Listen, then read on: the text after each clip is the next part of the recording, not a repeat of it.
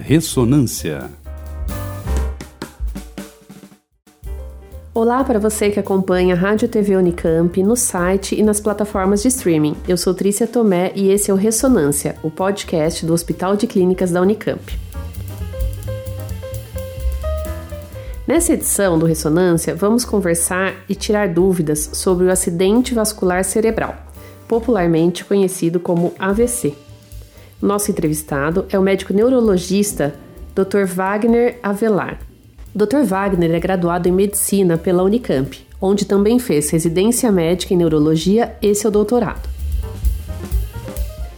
Ele é um médico responsável pelo Serviço de Neurologia Vascular e pela unidade de AVC do Hospital de Clínicas da Unicamp. Bem-vindo, Dr. Wagner. É um prazer tê-lo aqui conosco hoje. Eu que agradeço, Trícia, pelo convite. É uma honra estar aqui falando sobre acidente vascular cerebral.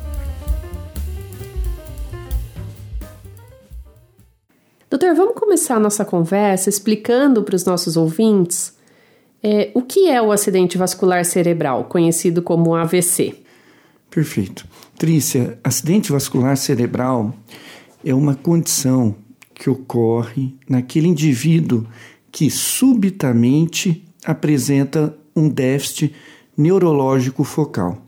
Então, aquele paciente que está bem, que foi dormir bem e que acordou no dia seguinte, por exemplo, com o lado direito do corpo fraco, ou com uma dificuldade de falar, ou enxergando duplo. Então, esse paciente que subitamente foi dormir e acordou assim, ou mesmo durante o dia, está trabalhando, fazendo os seus afazeres diários e de repente se vê tendo um, um déficit neurológico focal, esse paciente sim é um paciente que provavelmente está tendo um quadro vascular.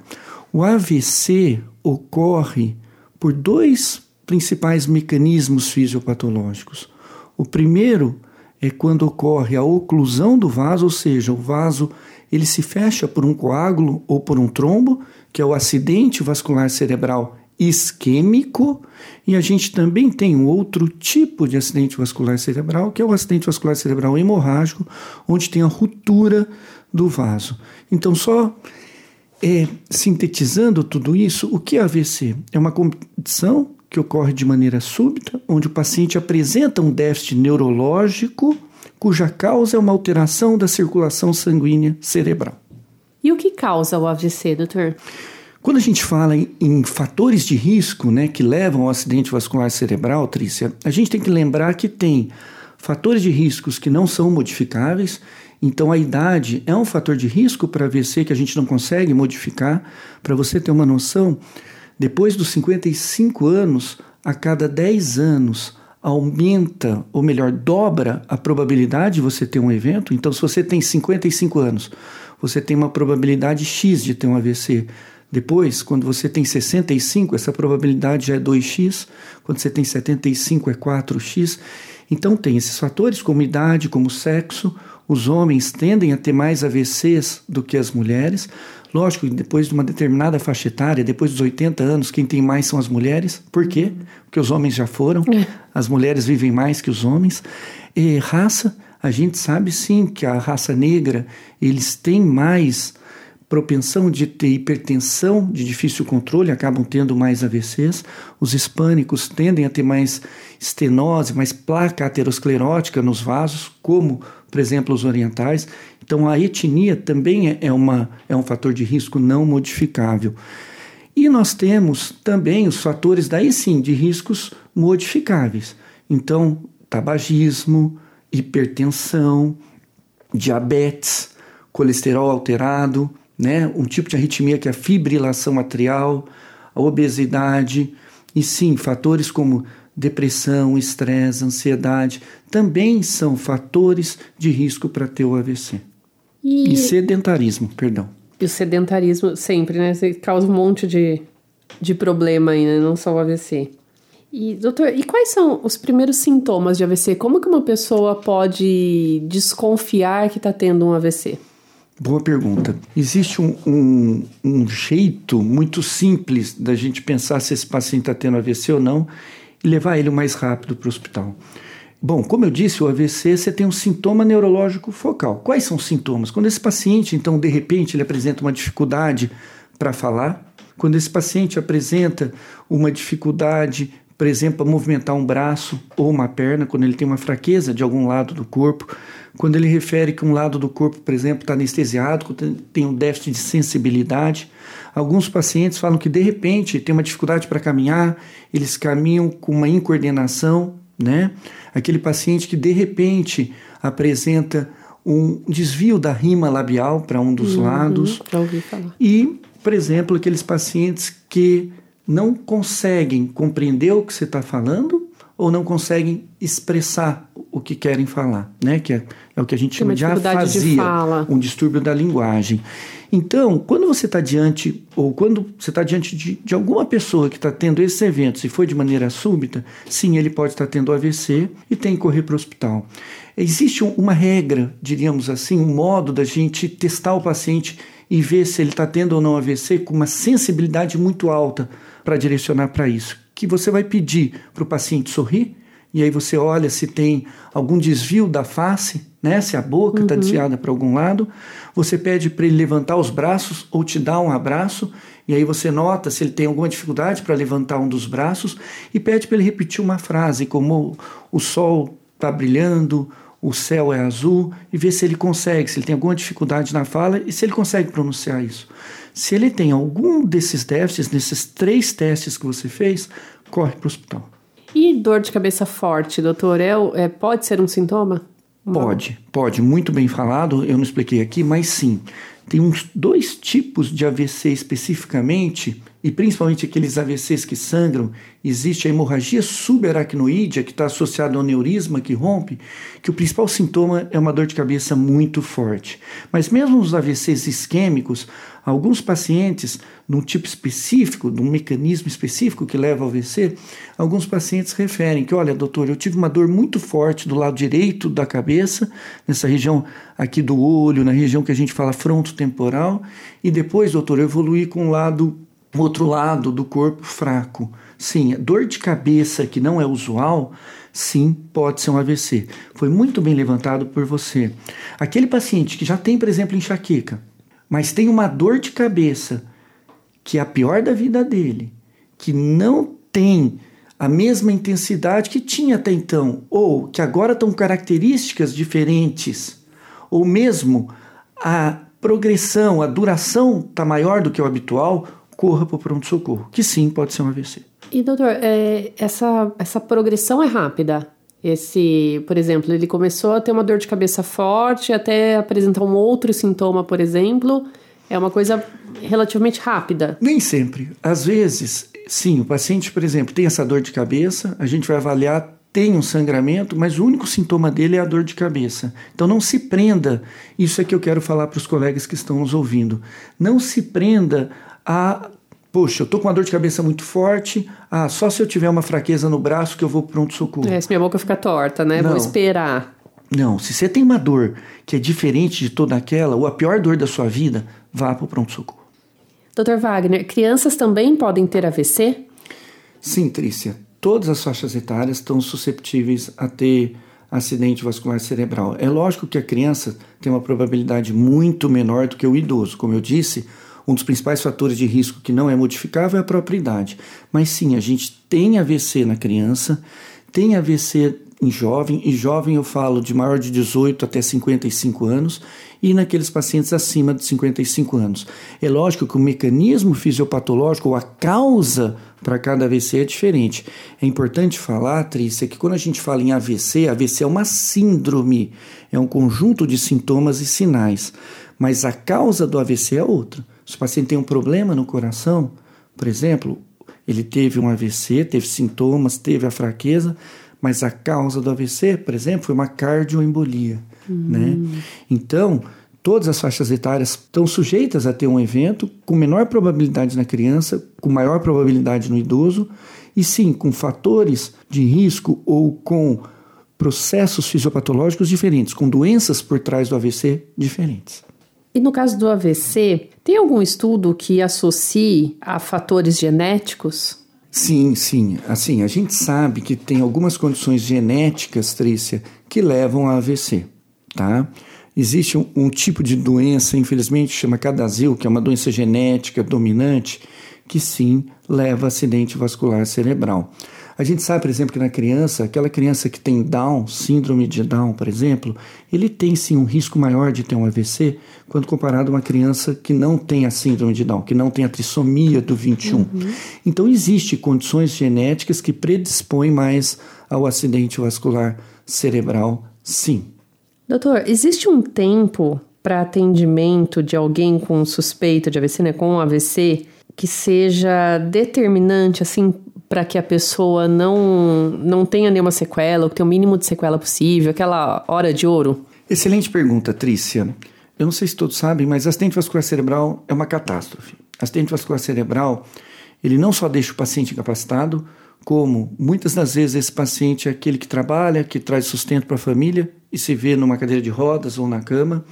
A dinâmica familiar é toda mudada, né? Esse paciente, às vezes, tem, a casa tem que ser toda adaptada para receber esse paciente. E de 30% a 60% desses pacientes têm depressão. E quando a gente fala em AVC, tem um estudo muito interessante publicado em 1998, que ele fez a seguinte pergunta: olha, o quão ruim é ter um AVC que te deixa incapacitado, que te deixa incapaz de trabalhar, que te deixa numa cadeira de rodas, acamado. Para você, qual foi o resultado, Trícia, para você saber? 46% das pessoas falaram que ter um AVC com essas características é pior que morrer. E olha como é importante, então, a gente falar em tratamento e depois em profilaxia primária. Sim. Porque se você está diante de um paciente que tem um AVC, saiba que a probabilidade é maior que ele fique incapacitado do que que ele morra. Tá? Então, se esse é o medo geral nosso, poxa, tem um AVC com essas características, é pior que morrer? E se tendo AVC a chance de ficar incapacitado é maior do que morrer? Sim, a gente tem que fazer uma profilaxia primária muito boa, então depois nós vamos falar um pouquinho, mas controlar muito bem esses fatores de risco que eu falei para você. Uhum. E se por acaso esse paciente está tendo um evento, ele tem que correr rápido para o hospital. Por quê, Trícia? Porque hoje, aquele paciente que chega no hospital até as primeiras quatro horas e meia do início dos sintomas, que faz a tomografia, a gente exclui que teve aquele AVC hemorrágico, o sangramento, certo? Sim. Esse paciente, se ele preenche os critérios de inclusão, e lógico, não tem nenhum critério que contraindique, a gente pode dar uma medicação endovenosa que sim muda a história natural da doença. Para você ter uma noção, a cada minuto que esse paciente teve o AVC e vai se passando, 1,9 milhões de neurônios vai morrendo. Nossa. E quando ele chega muito rápido no hospital, dentro dessas 4 horas e meia, no momento é até as 4 horas e meia, dando remédio na veia. Depois a gente pode falar de novos tratamentos, o que tem por vir. Esses pacientes, por exemplo, sim, eles têm a chance do trombo desfazer e eles recuperarem muito daquelas, daqueles sintomas, daquele déficit que ele chegou no pronto-socorro na fase aguda. Sim, existe a chance desse paciente voltar a trabalhar, ter nenhuma sequela ou sequelas mínimas. O quanto antes. Ele Mas correr isso, para o hospital. Como a cada minuto, como eu disse, passa, morre 1,9 milhões Nossa, de neurônios. O que eu te falo? Aquele paciente chega com uma hora do déficit, a probabilidade dele ir embora para casa com o tratamento sem sequela, sim, é maior do que aquele que chegou com quatro horas. Sim. Porque de uma hora para quatro horas já teve neurônio que morreu. O que eu quero dizer? Existe uma janela até quatro horas e meia, mas quanto mais rápido ele chegar no pronto-socorro, melhor é para ele em termos de melhor o prognóstico desse paciente quando ao tratamento com essa medicação endovenosa, que é o que a gente fala de trombólise. Isso que é o esse isso que é feito para eliminar o trombo, certo? É a trombólise, Sim, pra, que é com medicação mesmo. Isso, para quebrar né, o trombo, para fazer a lise do trombo. Isso, é um tratamento trombolítico nos pacientes que tiveram acidente vascular cerebral isquêmico. Tá. Mas também vale, quando eu falo de chegar rápido no hospital, para o acidente vascular cerebral hemorrágico. No acidente vascular cerebral hemorrágico, Trícia, lógico que a gente tem o AVC hemorrágico por pressão alta, a gente tem o AVC hemorrágico porque rompeu um aneurisma, que é o que a gente chama de hemorragia subaracnoídea, a gente tem o AVC hemorrágico porque tinha uma má formação arteriovenosa, mas, dependendo de como ele chega, da onde a localização também desse sangramento, sim, a gente pode atuar de maneira, por exemplo, cirúrgica, conversando com o pessoal da neurocirurgia, e sim, esse tratamento muito rápido também muda essa história natural. Então, independente do tipo de AVC, quanto mais rápido ele chegar no hospital, sim, melhores são as chances da gente devolver esse paciente com menos sequela ou mesmo sem, sem sequela alguma. sequela. Doutor, e falando em sequela, a gente falou de algumas já, né? Mas para o pessoal saber quais são as sequelas que podem ficar após um AVC. Então vamos lá, Trícia. Um paciente que teve um AVC tem um estudo também muito interessante que foi avaliar seis meses depois as sequelas de um grupo de pacientes que tiveram AVC. E as sequelas foram: 50% deles ficaram com alguma fraqueza de um lado do corpo depois do AVC. Aproximadamente 30% desses pacientes tiveram uma dificuldade para caminhar sem auxílio, ou seja, de uma bengala, andador, o que seja.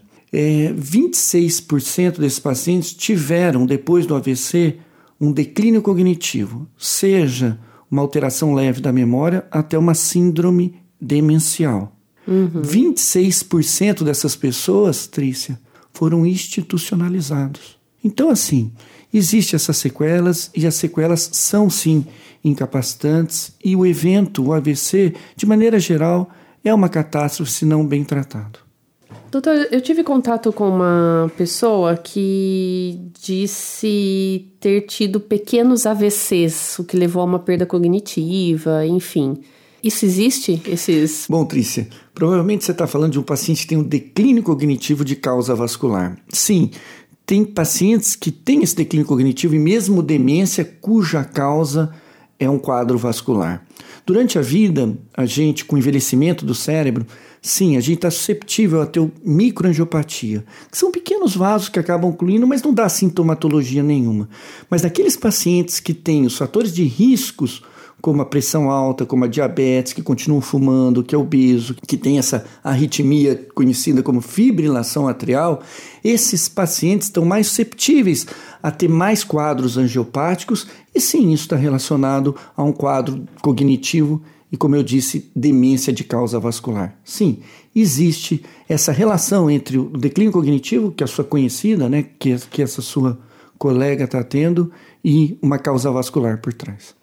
Dr. Wagner, quais são as terapias usadas para tratar o paciente pós-AVC? Ótimo, ótimo. Então a gente já falou que se o paciente tem um AVC, ele tem que ir rápido para o hospital. hospital. Existe esse tratamento trombolítico, que é, isso eu estou falando no Brasil, na rede SUS, Sim. que é o tratamento trombolítico com uma medicação que se aplica na veia, uhum. que é o RTPA, tá bom?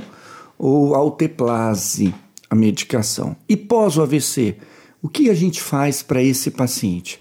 A primeira coisa, Trícia, que eu tenho que falar para todos os colegas que estão ouvindo, um paciente que teve um AVC é igual a investigar o porquê ele teve. Como eu disse, existe uma causa que levou aquele AVC. Então, esse paciente que tem um AVC, ele precisa ser avaliado quanto à existência ou não de placa de gordura, de placa de aterosclerose, por exemplo, nos vasos cervicais e nos vasos intracranianos. Às vezes é um paciente, por exemplo, que tem esses fatores de risco, como eu disse, não muito bem controlados, e o que acontece? Forma aqui placa de aterosclerose na carótida interna, uhum. e um fragmento dessa placa pode se desprender e ganhar circulação cerebral. Ou mesmo placa de aterosclerose intracraniana. Existe a causa mais comum de AVC em jovem, naquele de 18 a 55 anos, é o que a gente chama de dissecção arterial, que pode dissecar a artéria carótida ou a vertebral. E aí também precisa de um estudo de parede, um estudo dos vasos extracranianos e dos vasos intra. Então, qualquer paciente que teve AVC, estudar vasos extracranianos, aqueles vasos que levam o sangue para o cérebro, certo? E os vasos mesmo dentro do crânio que irrigam aquela região, para a gente avaliar se tem alguma alteração nessa anatomia, na estrutura desse vaso que possa levar ao AVC. Depois, nós temos que avaliar o coração. A gente sabe que tem um grupo de pacientes que tem AVC por um trombo que foi originado no coração. O principal exemplo nos idosos é a fibrilação atrial. Uhum. Mas sim, pacientes que têm, por exemplo, uma valvopatia, problema na válvula cardíaca, podem também formar trombo na válvula e ganhar circulação sanguínea cerebral. Pacientes que tiveram infarto agudo do miocárdio no passado, que já tem uma área, um músculo cardíaco morto, que formou um aneurisma ali, por exemplo, no ventrículo esquerdo, pode formar um trombo ali e esse trombo se desprender e ganhar circulação sanguínea uhum. cerebral. Então, antes de falarmos em tratamento, a gente tem que investigar qual é a causa. Qual foi a causa? Wagner, não, esse é um paciente de 70 e poucos anos que a gente encontrou uma placa de aterosclerose que levou a um AVC. E essa placa tem um, causa um, um, uma estenose, um estreitamento maior que 70% do volume. 70% do lumen da luz do vaso está comprometida. Esse é um paciente, Trícia, que vai se beneficiar do tratamento dessa placa, seja por uma cirurgia aberta, que a gente chama de endarterectomia, que ele faz um corte aqui na região cervical, vai lá e retira a placa, uhum. ou por angioplastia, que ele entra ali pela artéria da virilha, artéria femoral, vai até a carótida onde tem a placa e coloca um estente que parece um bob de cabelo que esmaga a placa e o fluxo volta a ficar normal, né? E aí diminui o risco de um fragmento dessa placa chegar no cérebro. Bom, não, esse paciente, Trícia, na verdade o que a gente viu é que ele tem a fibrilação atrial. Pacientes que têm fibrilação atrial, Trícia, são pacientes em que o coração, em um determinado momento, entre aspas, ele treme, ele não bate direito, e aí, como o sangue não circula adequadamente na câmara cardíaca, pode formar um coágulo. E aí, o que, que a gente vai dar para esse paciente? Um anticoagulante. Então, primeiro a gente tem que determinar qual é a causa. Infelizmente, em crianças, uma causa comum de AVC, por exemplo, é anemia falciforme. Hum. E aí é uma criança que sim tem que ser acompanhada pelo hemato, tem que fazer Doppler transcraniano seriado para ver se por acaso necessita ou não de hemotransfusão para diminuir esse risco de evento. Se esse paciente tem, por exemplo, uma vasculite do sistema nervoso central, que é uma inflamação do vaso, a gente precisa tratar essa vasculite para diminuir a probabilidade dele ter um evento. Então, assim, o que a gente precisa? Primeiro, depois do AVC, investigar esse paciente do porquê ele teve o evento e aí sim dar melhor tratamento possível para evitar um novo evento. Certo? Esse paciente pode passar por um procedimento cirúrgico, se ele tem uma placa maior que 70 numa carótida, pode às vezes também passar por um procedimento cardíaco, às uhum. vezes ele tem lá endocardite, às vezes ele tem uma ruptura da, da válvula, né, ou ele tem uma estenose da válvula mitral muito importante. Tem um grupo de pacientes que vai se beneficiar não de tratamento cirúrgico, mas sim de um controle rigoroso da pressão arterial, se ele é hipertenso, e aí todos. Todo paciente tem AVC que tem pressão arterial muito elevada, merece, necessita de um tratamento até agressivo com relação à pressão. A gente não pode permitir uma pressão lábil. A pressão tem que estar muito bem controlada. Um paciente em diabetes, esse paciente tem que controlar muito bem a diabetes. Um paciente que é obeso, que é sedentário, ele tem que perder peso, ele tem que fazer atividade física regular. Um paciente que tem a fibrilação atrial, como eu disse, ele tem que tomar um anticoagulante. Então existe sim vários tratamentos para diminuir essa profilaxia secundária nesse paciente que teve AVC, mas é mandatório saber qual foi a causa que levou ao evento. Então, tem alguma coisa que a gente possa fazer para evitar o AVC? Excelente pergunta de novo, Trícia. É, tem sim. A gente tem que controlar esses tantos fatores de risco que eu tenho falado agora aqui para vocês. Porque, Trícia, tem um estudo que chama Interstroke, inicialmente publicado em 2010, depois um outro Interstroke 2 publicado em 2016. O Interstroke, publicado em 2010, foi uma pesquisa e avaliação em 22 países. E olha que interessante, Trícia.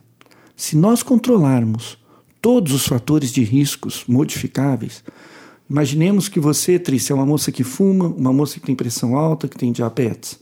Se a Trícia controla muito bem a pressão alta, muito bem o diabetes, a Trícia para de fumar, faz atividade física, Quanto, Trícia, que você acha que a gente reduz a probabilidade de um evento? Chuta. Reduzindo tudo isso? É. Ah, não sei, 60%? Ótimo, 50. você chutou bem. Mas segundo esse estudo, Interstroke, a gente reduz a probabilidade de um evento em 90%. Nossa. Então, assim, o que, que a gente pode fazer? Você, eu e todo mundo. controlar muito bem os fatores de risco e atividade física. E fazer sempre check-up, acho, né? Para ver isso de pressão, de coração, né? Acho que isso faz parte Perfeito, do... não, perfeito. Para tudo, na verdade, mas ajudaria muito no, no... Perfeito, perfeito. Isso é, isso é fato. Quanto mais cedo a gente detectar que esse paciente está hipertenso ou que ele está diabético, lógico, a gente pode atuar mais precocemente e sim, diminui a probabilidade dele ter alguma consequência para aquela doença ao longo do tempo. Dr. Wagner, no HC da Unicamp, quais são os tratamentos adotados para pacientes com AVC? Ótima, ótima pergunta, Trícia. Aqui no, no, Hospital de Clínicas da Unicamp é um hospital onde a gente tem neurologia 24 horas, 7 dias da semana. E sim, a gente faz esse tratamento trombolítico nesses pacientes que chegam na fase aguda. É importante ressaltar que não é só o tratamento trombolítico, ô, Trícia, que muda a história natural desse paciente. É lógico que esse paciente que chega no hospital com AVC muito rápido, se ele chega dentro das primeiras quatro horas e meia, esse paciente sim tem o benefício de receber o remédio. Quando comparado a pacientes que não receberam o remédio na mesma hora, quando a gente vai avaliar a incapacidade mínima ou ausência de incapacidade, esse grupo de pacientes que receberam o remédio, quanto à incapacidade, esse desfecho foi muito melhor no grupo que recebeu o remédio.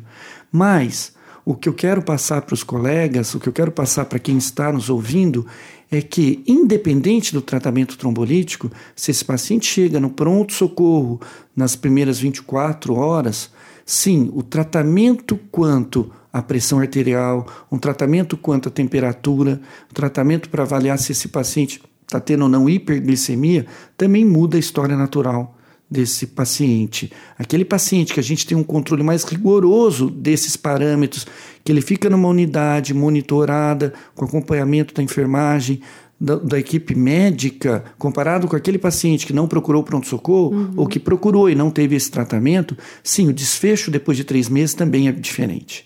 Então, quando eu falo que até quatro horas, até quatro horas e meia, a gente tem um a mais, a gente tem um plus para dar para esse paciente. Mas, independente dele chegar dentro das quatro horas e meia ou não, esse paciente sim merece ser muito bem tratado, que esse paciente lá na frente vai ter menos incapacidade. Então, o que, que a gente tem? A gente tem para oferecer para esse paciente, se ele chega nessa fase, dentro das quatro horas e meia, esse tratamento com trombolítico, né, com o RTPA, que é o nome do remédio na veia, mas se ele chega depois das quatro horas e meia, a gente também tem o que fazer. A gente tem que controlar muito bem a pressão, muito bem a glicemia, controlar a temperatura. Isso a gente também oferece, isso também muda o desfecho do paciente. Doutor, pensando que a gente tem é, neurologista, né, 24 horas, 7 dias por semana, como que o paciente pode chegar até nós? Bom, é isso que você falou, né, Trícia? Aqui a gente é um hospital onde a gente tem uma neurologia atuante no pronto-socorro. A gente atende pacientes que chegam no pronto-socorro por problemas neurológicos, sete dias na semana, 24 horas. Como que esse paciente que tem uma suspeita de AVC pode chegar ao nosso pronto-socorro? Primeiro, para uma procura espontânea. Aquele paciente teve um AVC que o familiar trouxe, ele vai ser atendido, vai ser acolhido por nós, e se merecer o tratamento com relação ao trombolítico, se ele tem preenche todos os critérios de inclusão, nenhum de exclusão, ele vai receber o remédio. Independente disso, esse paciente também chega para nós via SAMU. Vale ressaltar que o SAMU é um grande parceiro, o SAMU é aquele, é aquele grupo né, que atua na emergência médica na cidade de Campinas, e o que é interessante é que eles, reconhecendo que o paciente pode ter um AVC, eles já notificam a gente se está na nossa área de referência e traz esse paciente para nós. E muitos desses pacientes que recebem o tratamento dentro da janela, sim, o principal responsável pelo sucesso desse tratamento é o SAMU, que trouxe rápido. E muitas das vezes também, né, as procuras espontâneas também vêm e os familiares, alguns estão muito de parabéns, porque percebem e falam, pode ser um AVC e já traz. Que é isso que tem que fazer. E o terceiro modo para que esse paciente chegue são os pacientes que estão nas cidades ao redor da Unicamp, onde nós somos referências, como é, vai, Águas de Lindóia, como Paulínia, como Jaguariúna, como Arthur Nogueira. Tem uma série de cidades que respondem pela DRS-7 uhum. e se eles têm a suspeita, sim, via regulação, o CROSS, esses pacientes também são encaminhados para nós. E é importante a gente falar, né, que se for o familiar levando, alguém levando é, um paciente com suspeita, é importante falar isso na hora que chega no hospital, né? Sim. Até antes da triagem, assim, para saber Sim, que Perfeito, porque uma Precisa. vez suspeita de acidente vascular cerebral, esse paciente é logo encaminhado para emergência e já é logo chamado a neurologia, a equipe de enfermagem já está treinada para pegar dois acessos venosos, para a gente começar a colher os exames, para levar ele para tomografia. Então é muito importante. Como eu disse, a cada minuto morre 1,9 milhões de neurônios. Então, quanto mais rápido a gente atender esse paciente, melhor é para ele. Cada minuto vale muito, né? A verdade é essa. Dr. Wagner, a rede pública de saúde da nossa região aqui de Campinas, ela está preparada para atender um paciente que sofreu AVC ou ainda falta muito para... Não, não, eu, eu acho que está preparado sim, Trícia. A gente tem quatro hospitais e os quatro hospitais estão sim é, dedicados e tem uma equipe para tratar acidente vascular cerebral. Quando a gente fala em trombólise, o Ouro Verde e o Hospital de Clínicas da Unicamp fazem né, a trombólise o, a PUC, o Celso Pierro também e o Mário Gatti também. Eu acho que esses quatro hospitais estão, sim, aptos a tratar o paciente com AVC. Eu acho que o grande gargalo é, é o paciente chegar até lá. Eu acho que as UPAs e, e, e, pacientes estão nessas cidades ao redor, o que a gente tem que fazer é um, é um treinamento de educação continuada para que identifiquemos mais rápido, mais precocemente aqueles pacientes estão tendo para se encaminhar o mais rápido possível para essas quatro unidades que sim tratam acidente vascular cerebral. Inclusive de informar a população, né? A reconhecer os sintomas é, e correr para um. Isso é fundamental. Isso é fundamental. Doutor, e depois da trombólise endovenosa, apareceu mais algum tratamento? A gente tem alguma novidade vindo por aí? O que, que o senhor espera disso? Excelente pergunta. Quando eu falo, Trícia, a respeito do, do tratamento trombolítico, eu estou falando que é ofertado no SUS, né? A gente está aqui no HC da Unicamp, o que o SUS paga, qual é o tratamento que ele oferece no paciente com AVC isquêmico que chega na fase aguda? Sim, trombólise endovenosa com RTPA ou alteplase. Porém, a gente tem outros tratamentos, sim, e que devem ser incorporados no SUS agora no final de 2022 ou em 2023, que é a trombectomia. Naqueles pacientes, Trícia, que tiveram AVC isquêmico, que tem a oclusão no vaso, naquela artéria cerebral, no seu ramo proximal, esses pacientes se beneficiam da trombectomia mecânica. O que é isso, Wagner? É o seguinte: esse paciente que chegou no pronto-socorro depois das quatro horas e meia, ou, mesmo que chegou antes, que tomou o remédio na veia e não melhorou, mas tem aquela oclusão nesse ramo proximal desse vaso, esse paciente se beneficia de nós entrarmos com um device, com um aparelho, também aqui pela virilha, pela artéria femoral, vai lá no vaso que está ocluído, no trombo, e a gente pode, por aspiração, aspirar o trombinho, ou por, a gente coloca um estente, esse estente sim retira o trombo, que é a trombectomia mecânica. Trombectomia. Esse é, é um tratamento que sim, aqui no Brasil, os hospitais privados já dispõem dessa, dessa técnica, desse, desse tratamento.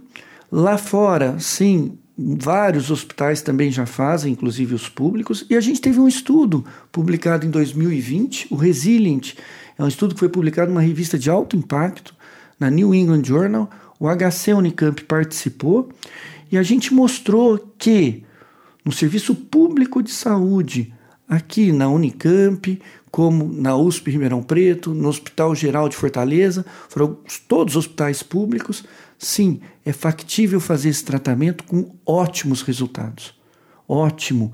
A gente tem um NNT, o NNT a gente utiliza para ver o quanto de pacientes tratados que eu vou ter esse benefício. Uhum. Para você ter uma noção, Trícia e colegas, quando eu falo naquele paciente está com sepse, eu dou um antibiótico, eu preciso tratar quatro pacientes para evitar uma morte. Tá? Que é um NNT muito, muito bom. Tá. Quando a gente fala nesse tratamento da trombectomia, nessa oclusão proximal, eu também preciso tratar quatro pacientes para um deles sair sem sequela ou com sequelas mínimas. Uhum. O que eu estou te contando? Que é um tratamento, sim, revolucionário. E esse paciente essa oclusão proximal, Trícia, são os pacientes que vão ficar mais sequelados. Ah, então tá. tá por vir, a gente tem um estudo que foi publicado na revista de alto impacto que mostrou que é factível no SUS e, sim, também muda a história natural da doença. Doutor Wagner, a gente está chegando no final da, da, nossa conversa. Eu queria saber se tem alguma mensagem que o senhor de, gostaria de deixar para os nossos ouvintes, ou se o senhor gostaria de acrescentar mais alguma, mais alguma coisa, né? Lembrando que o nosso objetivo é sempre informar a população para que saiba como agir, né? Saiba identificar, nesse caso, e, e procurar o hospital mais, mais rápido possível. A mensagem que eu tenho que dar para os colegas é o seguinte Primeiro, a gente tem que fazer uma profilaxia adequada. A gente tem que controlar muito bem as, os nossos problemas de saúde, a nossa hipertensão, a nossa diabetes. A gente tem que fazer atividade física. Como eu disse para você, Trícia, se a gente faz tudo isso muito direito, a gente diminui o risco de AVC em 90%. Então, essa é a primeira mensagem que eu quero passar para os colegas que estão nos ouvindo. Vamos sim controlar muito bem esses fatores de riscos para doença cardiovascular. Uhum. Se você tem um medo de ter AVC, sim, você tem que controlar. É um paradoxo ter medo de ter AVC e não controlar adequadamente esses fatores de risco. A segunda mensagem é que AVC é uma catástrofe, mas tem tratamento. Então, eu costumo brincar que assim, existe aquele ditado, né? O seguro morreu de velho eu acho que é melhor a gente pecar sempre por excesso. por excesso. Se por acaso vocês estão diante de alguém que possa estar tá tendo um AVC, corra o mais rápido para o hospital, que sim, esse paciente pode, chegando rápido ao hospital, ser tratado de uma forma com, com medicações, que existe uma janela para isso, e eles podem sim voltar ao trabalho sem sequela e ter uma vida normal. Então, as mensagens são: controle muito bem os fatores de risco e, na suspeita de um AVC, corre o mais rápido possível para um hospital, para um pronto-socorro. Doutor Wagner, quero te agradecer pela presença, pelo, pela aula que o senhor deu aqui, foi ótimo. Acho que todo mundo se beneficia, né, sabendo um, um pouquinho aí sobre o acidente vascular cerebral. É, então, muito obrigada pela participação e espero revê-lo em outros episódios nossos aí. Eu que agradeço, Trícia. É sempre um prazer para mim falar sobre AVC, porque eu acho que a população tem que saber que existe tratamento e eu estou à disposição, quando você quiser, para a gente conversar sobre qualquer outro tópico em neurologia. Obrigado. Esse foi o Ressonância, o podcast do Hospital de Clínicas da Unicamp, em parceria com a SEC Rádio e TV Unicamp, para falarmos sobre saúde, bem-estar qualidade de vida e outros assuntos da área médica que impactam a vida das pessoas. Trabalhos técnicos de Otávio Silva. Acompanhe os nossos canais de comunicação no portal unicamp.br, no site do HC em www.hc.unicamp.br e nas nossas redes sociais. Obrigada pela companhia e até o próximo programa.